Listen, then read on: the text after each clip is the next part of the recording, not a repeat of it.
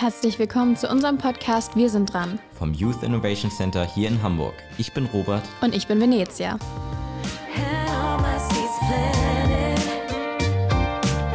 Hi. Bevor es jetzt so richtig losgeht, wollten wir euch erstmal unser neues Mitglied vorstellen. Robert, möchtest du ein bisschen was zu dir erzählen? Ja, gerne. Also ich bin Robert, ich bin in der 10. Klasse und ich bin sehr an der Raumfahrt interessiert. Ein Traum von mir wäre es auf jeden Fall, in den nächsten 10 Jahren oder 20 Jahren mal auf dem Mars zu stehen, ein, auf ein Mitglied der ersten bemannten Mission dorthin zu sein. Das würde mich sehr freuen, wenn das so wäre. Wie kam es denn auf so ein spezielles Thema? So ein Ziel ist ja jetzt recht ungewöhnlich. Ja, also ich bin sehr interessiert an der Raumfahrt, die Apollo-Mission zum Mond. Mein Vater hat mir sehr viel darüber erzählt. Filme haben mich geprägt. Und in den letzten Jahren ist ja auch immer mehr in der Raumfahrt wieder passiert. Elon Musk mit SpaceX, die bauen gerade ihre Raketen, mit denen sie den Mars kolonisieren wollen. Das ist alles ziemlich spannend. Und du, Venezia, was ist dein Wunsch? Was soll in deinem Leben passieren? Gute Frage. Ich ähm, würde gerne in die Medizin gehen. Ich würde mich sehr, sehr freuen, wenn ich irgendwann mal einem Menschen, der, sage ich mal, all seine Hoffnung verloren hat aufgrund einer Krankheit, ähm, seine Hoffnung zurückgeben und diesen auch heilen, sage ich mal, eine Hoffnung auf langjährige Sicht. Das wäre so mein Lebensziel und Traum, dass ich das ermöglichen kann. Okay. Hast du denn irgendwelche Idole oder so in der Medizin?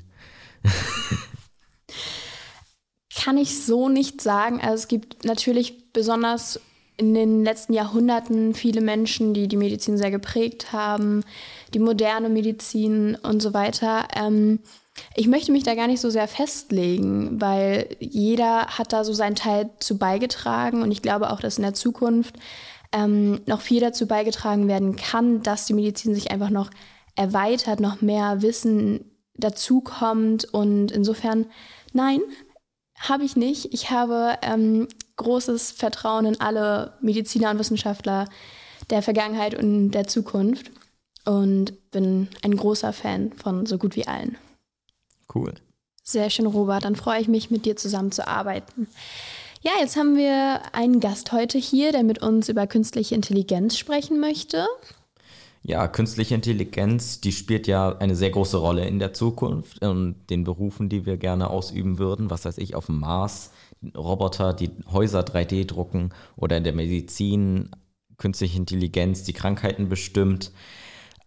Was mich sehr interessieren würde und was ich auch Jan fragen möchte, ist, ähm, und zwar Elon Musk, der Gründer von SpaceX, der hat ziemlich große Angst vor künstlicher Intelligenz, dass das irgendwann in 30 Jahren mal die Menschheit oder in 50 Jahren die Menschheit vernichtet.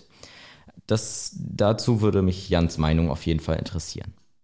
Ja, genauso, aber auch, welche Chancen bietet künstliche Intelligenz? Wie sieht die Zukunft aus? Wozu wird künstliche Intelligenz in der Zukunft fähig sein? Das ist was, was mich besonders interessiert. Ja, wir begrüßen Jan Runke. Hallo Jan, schön, dass du da bist. Wir freuen uns, dass du hier sein kannst und wir würden dich jetzt bitten, einmal für den Anfang uns ein bisschen was über dich zu erzählen, kurz und knackig. Wer bist du, was machst du, wo wohnst du? Ja, hallo, schön, dass ihr mich eingeladen habt. Ähm, mein Name ist Jan Runke. Ich bin momentan ähm, Director of AI im Artificial Intelligence Center in Hamburg. Ähm, ja, was habe ich so vorher getrieben? Was mache ich? Ähm, ich habe Informatik studiert, ähm, habe ein Forschungsprojekt gehabt mit Robotern, laufenden Robotern und künstlicher Intelligenz, habe zwei Startups gegründet, sie wieder verkauft, ähm, war mal in der Chemiebranche, war ähm, Director of AI bei PwC. Ja, und wo komme ich her? Ich wohne in der Nähe von Geesthacht ähm, auf dem Land und ja, äh, genieße hier in der blöden Zeit hier ein bisschen den Wald und ein bisschen den Auslauf. Okay, was waren das denn für Startups, die du gemacht hast? Gab es da irgendwas, was dir im Herzen geblieben ist? Ja, tatsächlich. Das war der, der allererste Startup, den ich gegründet habe mit einem, einem Geschäftspartner zusammen. Das waren professionelle Soundsysteme. Ähm, die waren bestimmt tatsächlich für, für Diskotheken und Kinos. Ähm, der besondere Fokus war da aber auf extrem tiefen Frequenzen, die unter 5 Hertz sind. Das heißt, die sind nicht mehr hörbar, sondern nur fühlbar. Ähm, das ist äh, ja ein, ein sehr intensives Sounderlebnis. Und ähm, das, das vermittelt ein völlig anderes Gefühl für Musik oder ähm, auch ins große Partys. Okay, und das habt ihr in Diskotheken eingebaut? Oder wie, was habt ihr damit gemacht? Ja, tatsächlich ähm, diese Systeme, also das sind, ja, Lautsprecher kann man da schon fast nicht mehr zu sagen, ähm, die haben wir tatsächlich in Diskotheken und Kinos eingebaut. Ähm, sind dann aber tatsächlich weitergegangen oder was heißt weitergegangen? Das war ein patentiertes System, was wir dann verkauft haben, weil es interessant wurde für die Medizintechnik, weil diese sogenannte, ähm, das nennt man Alpha-Welle, die ist auch unhörbar, die ist unheimlich tief auf 4,8 Hertz, da hört man oder fühlt man das nur noch im Körper. Ähm, die hat die Wirkung, dass sie beruhigend auf das Gehirn wirkt. Da haben wir das tatsächlich äh, in die an einen Investor in der Medizintechnik verkauft, der es zur Behandlung von ja, psychischen Krankheiten würde ich nicht sagen, aber tatsächlich um äh, Menschen zu beruhigen. Okay. Dafür hat er es genutzt, aber viel mehr wissen wir jetzt auch nicht mehr darüber. Was hatte das jetzt mit in künstlicher Intelligenz zu tun? Wie bist du dann auf künstliche Intelligenz gekommen? Ähm, ja, es ist tatsächlich so, dass in, in den meisten Musikstücken oder auch in Kinofilmen so tiefe Frequenzen ähm, oft nicht drin sind oder nur manchmal drin sind. Um das zu verstärken, habe ich mich mit sogenannten ähm, digitalen Signalprozessoren beschäftigt und habe die Dinger immer mehr programmiert. Und dann äh, fiel mir auf, dass es doch nicht schlecht wäre, wirklich mal die Grundlagen des Ganzen zu lernen. Und ähm, da tatsächlich dann angefangen, Informatik zu studieren und bin dann wieder ganz schnell, weil ich habe das schon als Kind gemacht mit, ähm, ja, darf man glaube ich sagen, Fischertechnik-Robotern äh, rumgespielt und bin da ganz schnell im Studium wieder in die Robotikschiene äh, gerutscht und äh, bei dem Bau von Robotern und bei der Programmierung ähm, kommt man eigentlich nicht mehr ohne künstliche Intelligenz aus. Wo wir jetzt schon über künstliche Intelligenz sprechen, kannst du uns bitte einmal erklären, was ist denn das eigentlich, künstliche Intelligenz?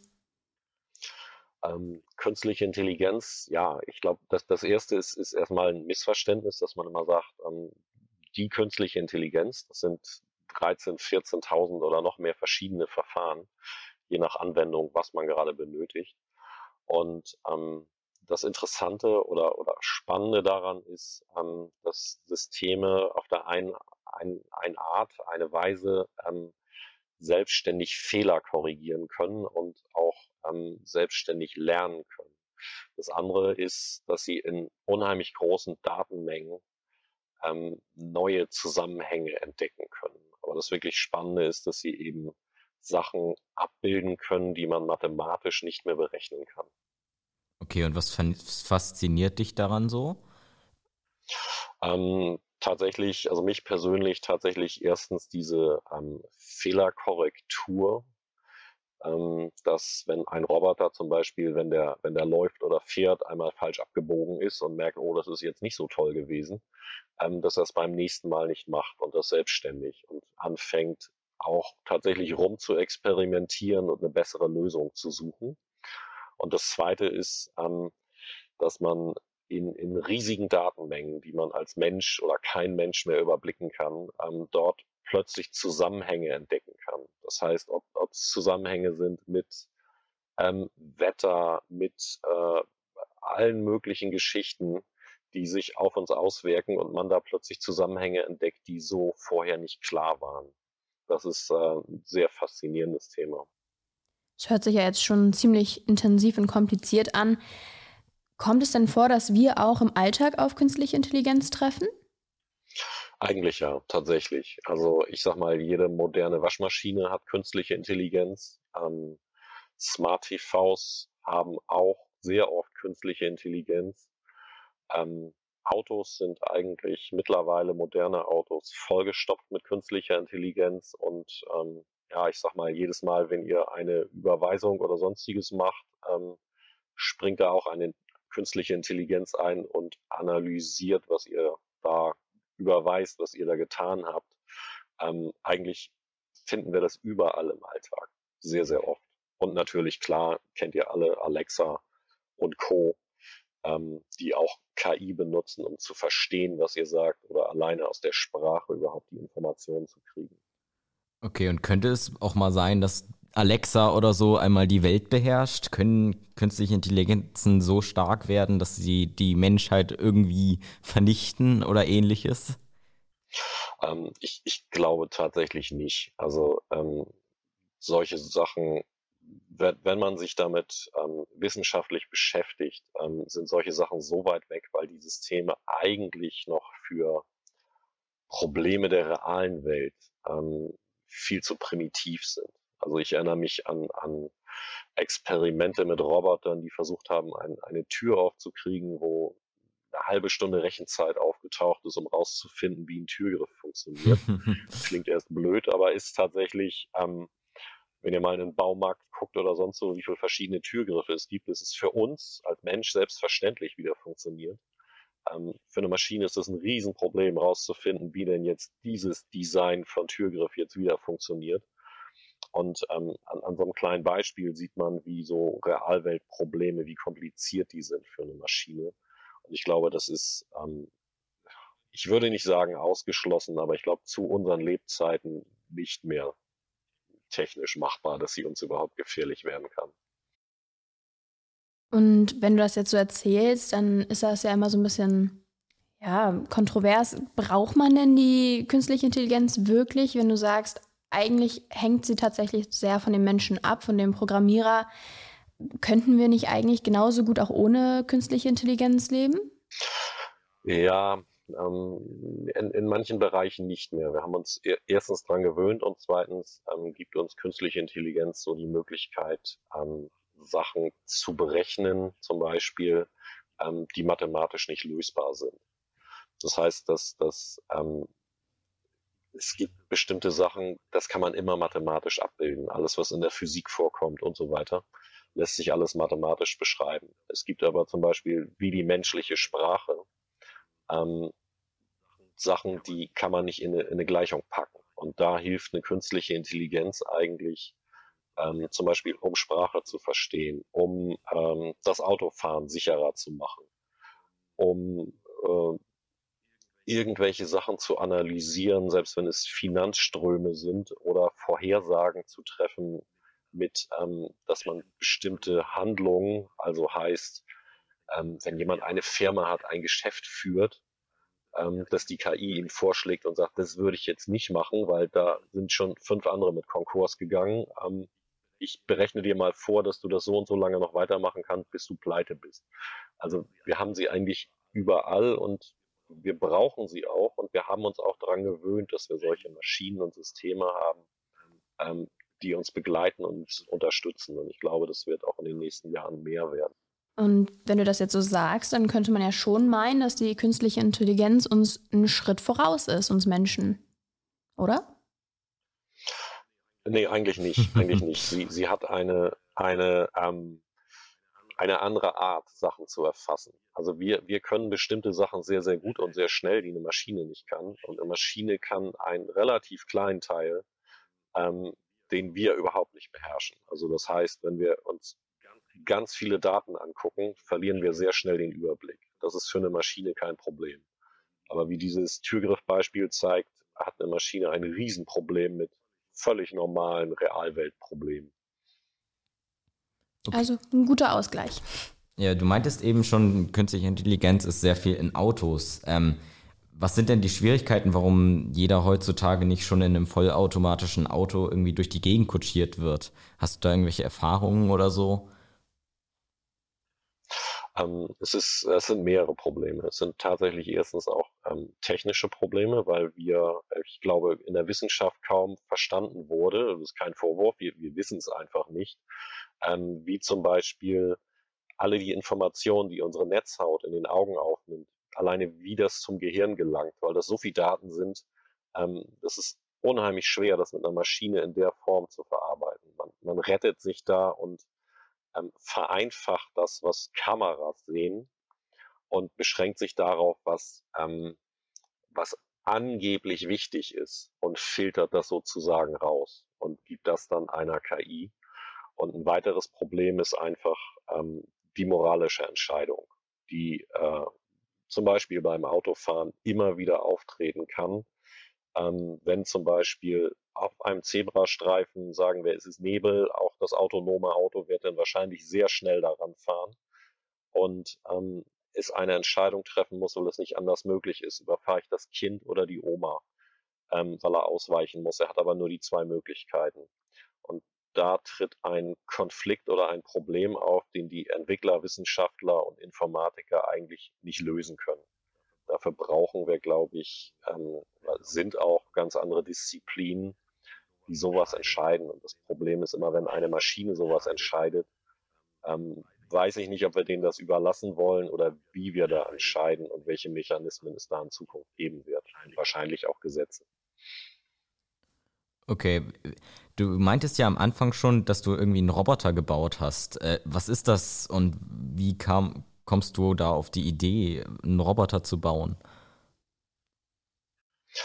Ähm, die Idee war eigentlich, dass wir, ähm, es war eine kleine Gruppe an der Uni, die unheimlich fasziniert waren von ähm, laufenden Maschinen. Dann fing man an oder hat oder ich auch und und meine Kollegen auch.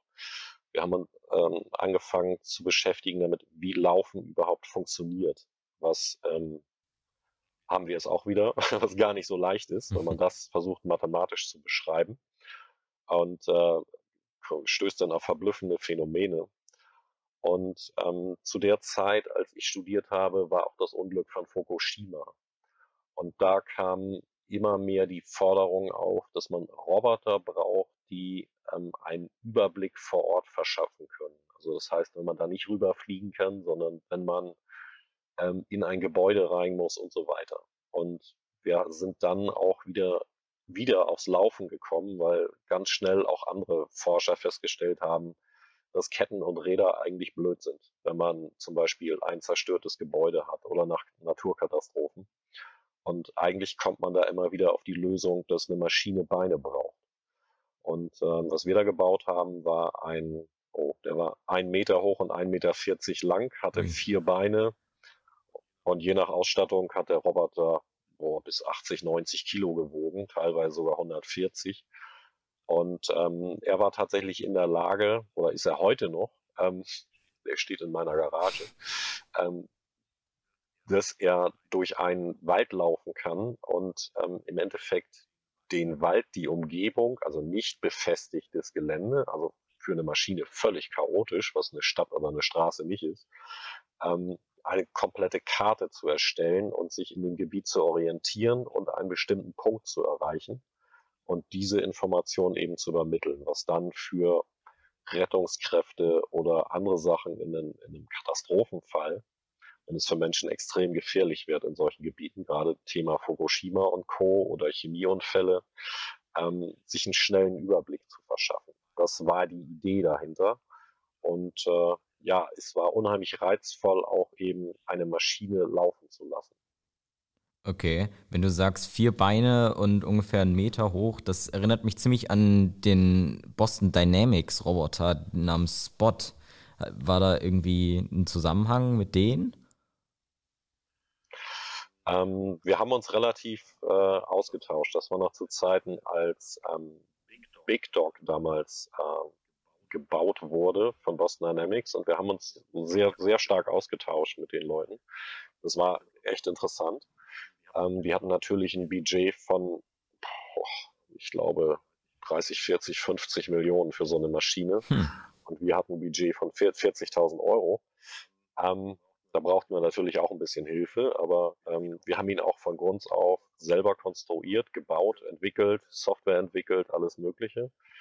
Ähm, und die Problematik ist eigentlich, wenn man solche Maschinen baut, die kann man natürlich für ähm, wie soll ich sagen, für humanitäre Zwecke, also heißt Katastrophen etc. Und, und wenn es der Roboter ist, der den Drink bringt, bauen. Ähm, aber es ist natürlich auch klar, dass da eine militärische Nutzung auch immer dahinter stecken kann. Und das war auch eine Problematik, dass wir gesagt haben, okay, der soll gar nicht für militärische Nutzung sein.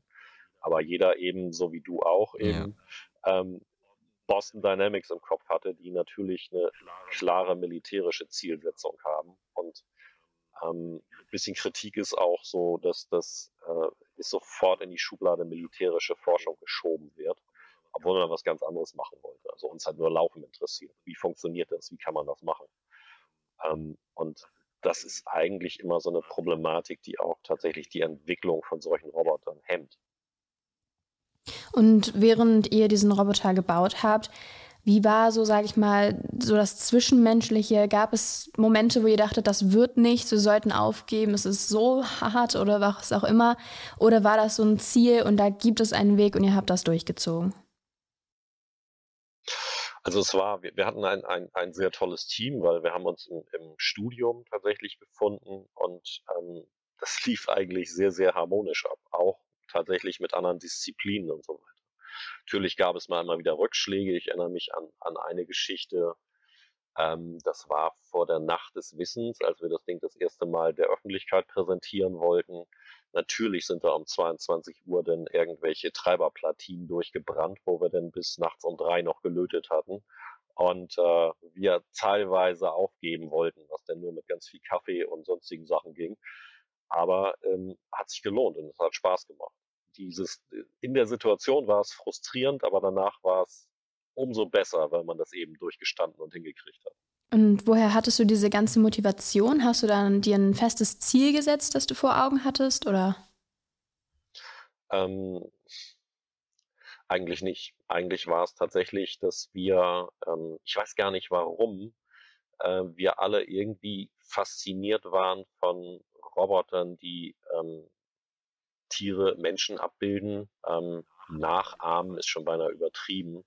Aber das war eben diese Faszination und zu sagen, ja, das können wir auch und das kriegen wir hin. Und auch die Frage, warum gibt es das nicht auf dem Markt? Wir können das doch bauen.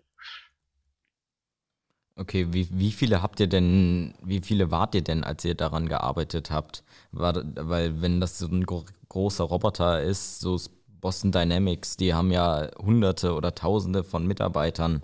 Ähm, wie viele wart ihr denn bei dem Projekt? ähm, tatsächlich, wir hatten natürlich viel Zuarbeiten durch andere Disziplinen, durch Maschinenbau, ähm, durch eine Werkstatt, die dahinter stand, mit der wir zusammengearbeitet haben, alles Mögliche. Aber eigentlich waren wir nur zu zweit, die das Projekt getrieben haben. Okay, wow. Und auch die Software entwickelt haben. Und wer hat das Ganze finanziert?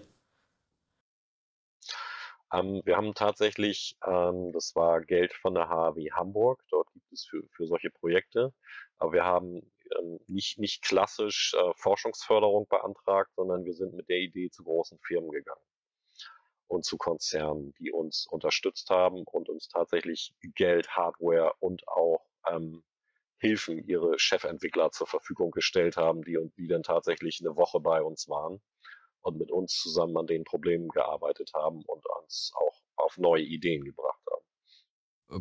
Okay, und ähm, was macht das denn Ganze, das Ganze so teuer? Du meintest ja eben, glaube ich, 40.000 Euro oder so. Was macht das so teuer? Ist das ja. die Hardware oder wie? Also klar, unsere Arbeitsleistung haben wir natürlich nicht berechnet, ähm, aber ähm, die, die, die spezielle Hardware tatsächlich. Also das heißt, ähm, solche Motoren, ähm, um, um die Gelenke zu bewegen. Wenn man sich so einen Vierbeiner vorstellt, der ein bisschen größer ist als ein, als ein Wolf, ähm, in einen so einem Motor stecken ähm, 90 Newtonmeter. Also das mhm. heißt, die Kraft, die der Motor aufbringen kann, das entspricht ungefähr so einem ähm, Smart 42, diese kleinen, die haben auch 90 Newtonmeter. Wie viele Und, davon waren äh, verbaut? Davon hat, genau, davon waren in dem Roboter sind 16, 16 Stück. Ähm, nur, nur, nur für die Beine. Und ähm, man kann sich vorstellen, dass das sind Antriebe und Motoren, die es so eigentlich nicht auf dem Markt gibt, die man kaum verwendet und dadurch meistens Spezialanfertigungen sind. Und auch die ganzen anderen Teile. Wir mussten sie alle selber fertigen und ja, Rohmaterial kaufen und so weiter. Ich glaube, wäre das, ich, ich kann es nicht mal schätzen, wie teuer der Roboter geworden wäre, wenn wir uns hätten alles machen lassen. Ähm, das ging nur mit dem Geld, weil es eben ähm, Eigenleistung war, sozusagen. Das ist ja schon ziemlich zukunftsorientiert. Wie sieht denn generell die Zukunft der künstlichen Intelligenz aus? Womit dürfen wir rechnen innerhalb der nächsten vielleicht Jahrhunderte? Hui. Oh, Jahrhunderte. Oh Gott. ja, vielleicht in Etappen. Womit in den nächsten Jahrzehnten, womit in den nächsten Jahrhunderten? Wo sind die Grenzen?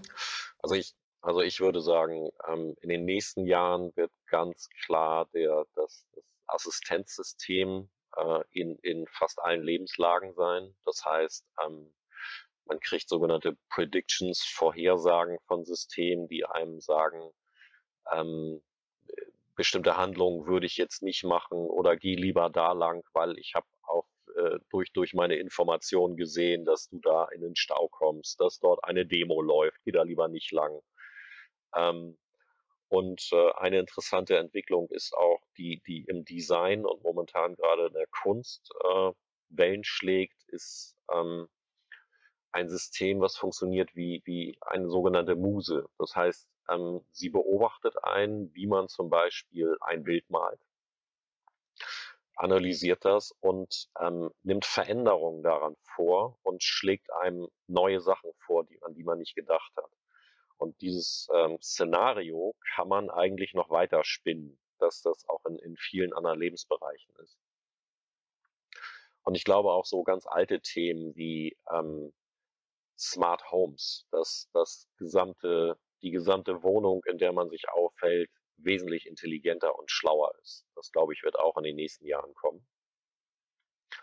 Und ja, in die ferne Zukunft kann ich gar nicht sagen, wo da die Grenzen sind. Also ich glaube, diese starke, selbstdenkende KI werden wir, glaube ich, wahrscheinlich nie hinkriegen.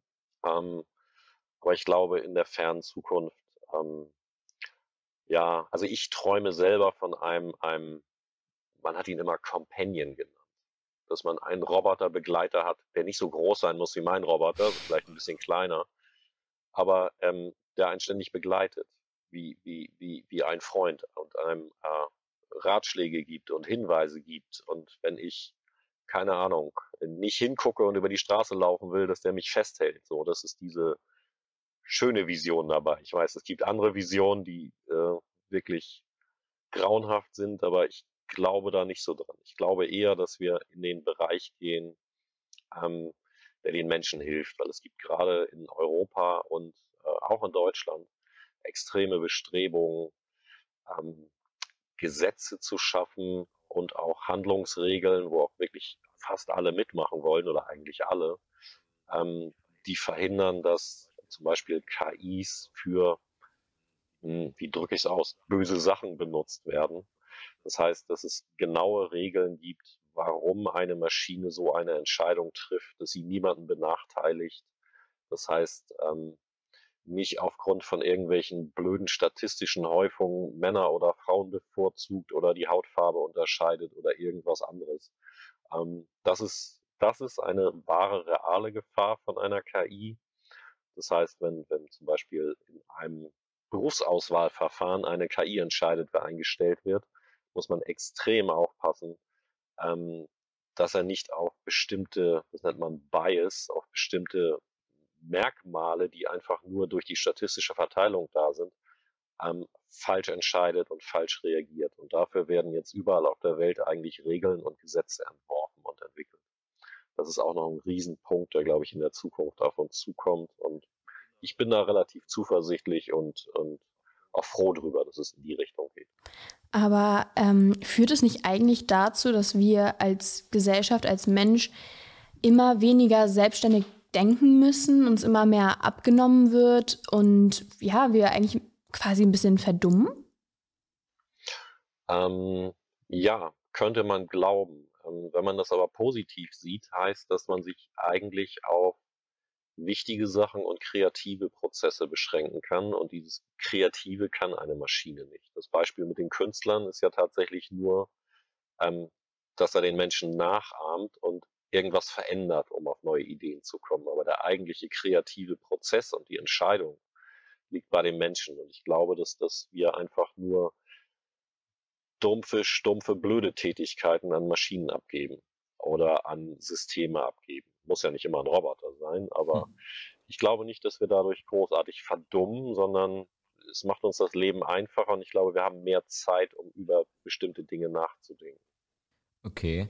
Was kam denn jetzt bei dem Roboter, den ihr gebaut habt, eigentlich raus? Was sind da für Forschungsergebnisse entstanden? Ich meine, du meintest ja eben schon, dass der jetzt in deiner Garage steht. Der wird jetzt also nicht Scout für irgendwelche Rettungskräfte sein können. Genau. Ähm, ja, Forschungsergebnisse. Wir haben, wir haben relativ gute Ergebnisse, auch neue Algorithmen gefunden, die heute auch noch benutzt werden. Ähm, sozusagen Abfallprodukte, aber das ist eigentlich immer, immer Ziel einer Forschung, dass das Eigentliche, was man da sieht, gar nicht so wichtig ist, sondern eigentlich ähm, für die gesamte Forschungsgemeinschaft Erkenntnisse sind, wie etwas funktioniert oder auch ähm, ganz extrem, und das glaubt immer keiner, das Scheitern zum Beispiel ist auch unheimlich vorteilhaft, weil man sieht, wie es nicht geht. Dann fangen andere, die es weiterentwickeln wollen, erst gar nicht mit dem falschen Ansatz an. Und ähm, ja, wir haben sehr viele Algorithmen gemacht, Veröffentlichungen gemacht. Ähm, es führte zu weiteren Untersuchungen, zum Beispiel, wie ein Roboter sich verhalten kann, wenn Leute vor ihm Angst haben, indem er Emotionen erkennt. Das habe ich mit einer Kollegin zusammen gemacht. Ähm, das wurde trotzdem noch weitergeführt, weil wir eben diese Grundlagen haben daraus. Aber das Thema, warum es hier noch nicht gibt bei Rettungskräften, ist tatsächlich, dass sie einfach noch schlicht zu teuer sind, weil es keinen Massenmarkt gibt. Okay, aber Boston Dynamics jetzt zum Beispiel, die verkaufen ja auch ihre Roboter. Ich glaube, für 70.000 Dollar oder so kann man sich da seinen Roboter kaufen. Ja, das ist, das ist, ist ein Problem, weil ich glaube, die machen da immer noch Verlust, selbst für 70.000 Dollar ähm, pro Maschine. ähm, weil, weil es sind einfach nicht die Stückzahlen da. Ich finde es auch schade und ich verstehe es auch nicht. Ich hätte auch vor zehn Jahren gedacht, dass wir viel, viel weiter sind. Aber ähm, ja, so ist leider die Situation. Aber ich glaube, ich bin fest davon überzeugt, dass irgendwann Durchbruch kommt und dass, dass die Dinger ähm, so günstig werden, dass man sich die, boah, ich weiß nicht, ich würde nicht sagen so teuer wie ein Fahrrad, aber so, so Preisklasse Motorrad, dass sie irgendwo da landen. Und dann hat jeder sein Haustier. Wenn man möchte, zum Spielen gab es ja schon, aber ich, ich sehe da auch so ein bisschen so, so ernsthaftere Anwendungen. Also das heißt, äh, ja, wenn, selbst wenn es Tütenschleppen ist oder der, der Gabelstapler der Beine hat, damit er auch mal Treppen steigen kann und nicht immer eine super cleane Lagerhalle braucht, ähm, sind so Visionen, die uns ganz oft durch den Kopf gegangen sind. Okay. Ähm, was würdest du denn jetzt aus deiner Erfahrung so an andere Entwickler abgeben, die vielleicht auch so einen Roboter bauen möchten? Oder einfach Schüler, die ein bisschen Zeit jetzt in den Ferien haben? Ja, oh, das ist schwer. Da gibt es ganz viel und eigentlich ganz wenig, weil, weil das ganze Thema ist sehr komplex. Aber ich würde sagen, einfach anfangen und gucken, wie weit man kommt. Also es gibt keine, keine Faustregel oder sonstiges, sondern einfach auch ähm, Großdenken. Nicht Sachen klein denken, zu sagen, ähm, das schaffe ich sowieso nicht, das wird viel zu teuer, das ist viel zu kompliziert, würde ich überhaupt nicht machen, sondern einfach mir ein Ziel setzen, anzufangen und dann kann man immer noch Abstriche machen, aber nicht gleich mit den Abstrichen anfangen. Ähm, das glaube ich ist so, ist so das, das, das Beste, dass man sagt, okay, man hat die Vision und fängt damit an und guckt, wie weit man kommt. Und dann ähm, kriegt man auch sehr, sehr viel Hilfe, was ich eigentlich auch bestätigen kann, weil ich hätte nie gedacht, ähm, dass ich eigentlich für das Projekt nicht mal Forschungsmittel brauche, sondern dass sich private große Firmen und auch Konzerne plötzlich daran ähm, beteiligen und Geld und Ressourcen geben, weil sie eben auch diese Vision teilen oder zumindest das so, so gut finden, dass sie daran mitmachen und mitmachen wollen. Und wenn ich jetzt sage, ich möchte mich damit auseinandersetzen, ich möchte sowas auch machen, was muss ich mitbringen? Womit muss ich anfangen? Was, was brauche ich? Tja, eine gigantische Vision, ähm, wahrscheinlich ein Team, ähm, was hilft, ähm, Verständnis. Das, das, Problem ist eigentlich in der Robotik, man braucht ein, ein breites Wissen. Das heißt, man muss ein bisschen was ja, das ist immer nur ein bisschen was, äh, ein bisschen was von Mechanik verstehen, ähm, ein bisschen was von Elektronik.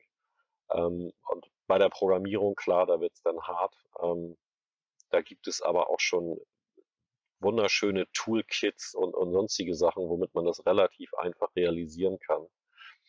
Ähm, ich, ich, ich wüsste gar nicht, was man wirklich dazu braucht. Ich würde einfach anfangen und dann wirklich mit Leuten reden und um Hilfe bitten, wenn man nicht weiterkommt. Ich glaube, das, das kann man gar nicht so festlegen und sagen, nee, die Fähigkeiten habe ich nicht, ich mache das nicht. Würde ich gar nicht sagen, sondern einfach anfangen, probieren, versuchen. Und äh, das wird schon. Gut, dann bedanken wir uns bei dir, Jan, für diesen super Einstieg in die künstliche Intelligenz.